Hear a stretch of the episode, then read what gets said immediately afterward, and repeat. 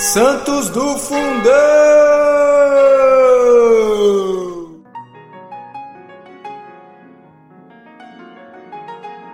Fala galera, hoje 28 de junho celebramos São Paulo I, o Papa.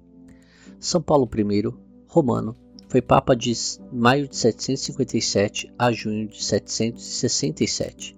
Era irmão do Papa Estevão II, ao qual sucedeu no trono de São Pedro. Tendo comunicado o resultado da eleição a Pipino, o breve, rei dos francos, ao qual o irmão dera o título de patrício dos romanos, aquele soberano em 785 convidava-o para apadrinhar a filha Gisela. Batizada princesinha, Pepino delicadamente ao pontífice enviou o sábanon, ou seja, a toalha que envolvera a menina ao sair da pia batismal. Paulo I, diante daquela delicadeza, sentiu-se muito reconhecido, e desde aquele dia não mais tratou o rei de majestade, e sim de compadre.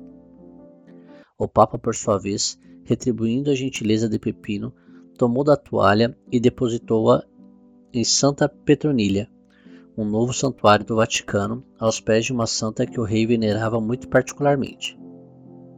Paulo I, quando no Oriente se levantava a questão iconoclasta, a qual fez com que fugissem para Roma muitos monges ortodoxos, monges que o pontífice recebeu de braços abertos e aos quais, segundo Liber Pontificalis, permitiu a celebração da liturgia na língua dos ritos próprios.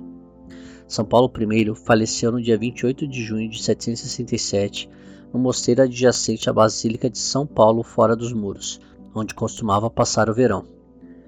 Virtuoso, carinhoso, sentia vivo prazer quando em visita aos pobres e aos doentes.